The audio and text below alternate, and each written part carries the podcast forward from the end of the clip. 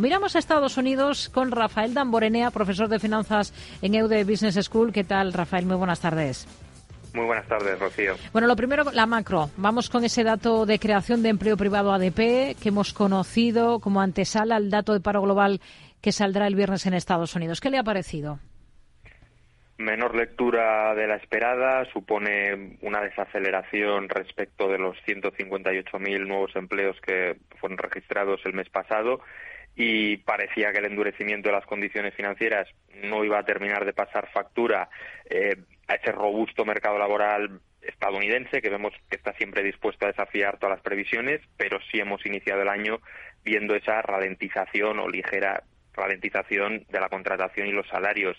De todos modos, no hay que olvidar que la tasa de paro se mantiene por debajo del 4% desde diciembre de 2021. Es una racha eh, no vista desde los años 60 y ese vigor del mercado de trabajo mm, complica la lucha contra la inflación precisamente porque la escasez de mano de obra eh, permite a los trabajadores pues presionar ¿no? en busca de, mejoras salariales. Hmm. Hoy tendremos decisión de tipos de la Reserva Federal con mantenimiento del precio del dinero en esa horquilla actual entre el 5,25 y el 5,5% por cuarta vez consecutiva. Eh, lo que debería comenzar a tomar fuerza es ese debate sobre el endurecimiento cuantitativo, el llamado QT y su finalización. ¿Debería abordarse em, este tema si debe terminar antes de que se inicien los recortes de tipos para garantizar la estabilidad del sistema financiero? Sí, efectivamente. Sabemos que la Reserva Federal lleva un tiempo aplicando ese endurecimiento cuantitativo y, sin embargo, sigue habiendo abundante liquidez en el sistema financiero. Vemos en su balance una reducción de 1,3 billones de dólares de bonos, pero solo la mitad de este supuesto endurecimiento ha afectado la liquidez y quizás esto pueda continuar algo más eh, durante 2024, pero tarde o temprano eh, acabará drenándose esa liquidez y podría causar eh, muchos problemas si disminuye el apetito de los bancos por participar en el mercado de repos o si aumenta ese desequilibrio entre los bonos y las reservas. Hmm.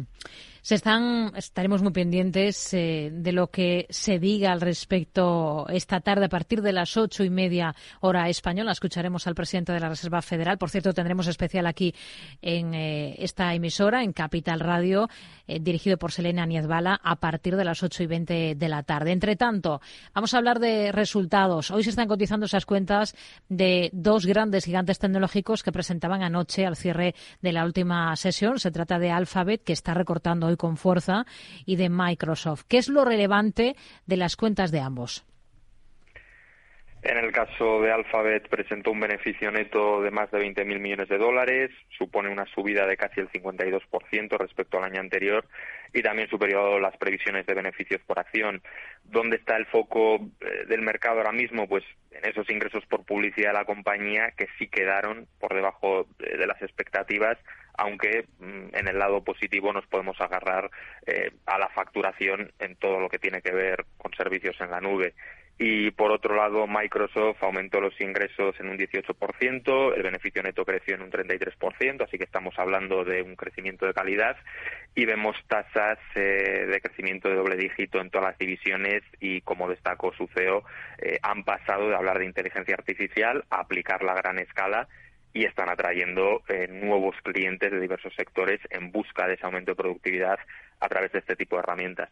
Entre las que han presentado antes del arranque de esta sesión tenemos a Boeing, es uno de los claros protagonistas, está subiendo más de un 2,5% en bolsa. En las últimas semanas viene acaparando miradas por los fallos en sus eh, aparatos que están en revisión. Hoy ha presentado cuentas, ¿le han convencido?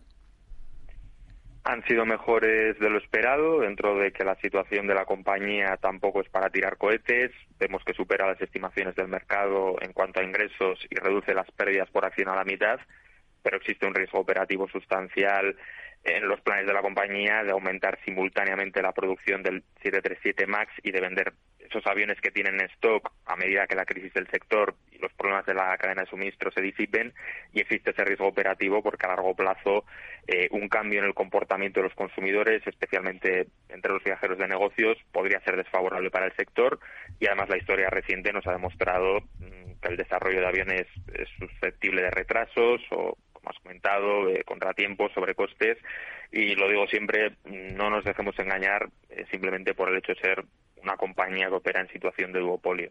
Hmm. Tenemos en, en el punto de mira también a Mastercard. Ha presentado cifras antes del inicio de la sesión. ¿Qué le han parecido?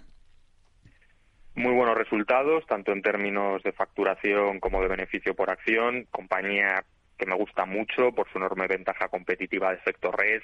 Eh, cuantos más consumidores estén conectados a una red de pago, más atractiva se vuelve a ser red de pago para los comerciantes y esa dinámica explica por qué solo unas pocas empresas han llegado a dominar los pagos electrónicos a nivel global y Mastercard eh, ha alcanzado una aceptación universal en la mayoría de los mercados desarrollados. Además, históricamente Mastercard ha superado a Visa en términos de crecimiento. Ese menor tamaño y cierto equilibrio en la cuota de mercado entre los dos eh, podrían mantener esta tendencia y sin olvidarnos de que todavía eh, hay mucho camino para el crecimiento de los pagos electrónicos. Suelo recordar que los pagos electrónicos solo superaron a los pagos en efectivo a nivel mundial hace un par de años así que hay margen para el crecimiento y todo esto además en una empresa donde el management está muy centrado en las oportunidades a largo plazo hmm. eh, y no tanto en los márgenes a corto plazo. Al cierre de la sesión en Estados Unidos vamos a conocer los resultados de Qualcomm. ¿Qué es lo que espera? Estimaciones de 9.490 millones de dólares de facturación y 2,37 dólares de beneficio por acción.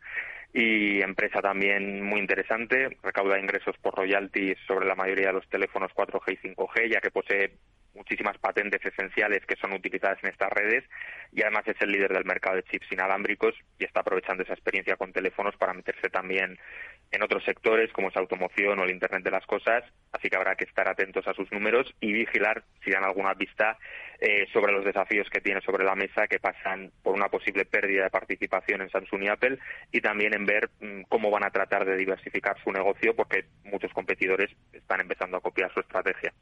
Rafael Damborenea, profesor de finanzas en EUD Business School. Gracias. Muy buenas tardes. Muchas gracias a ti, Rocío, muy buenas tardes.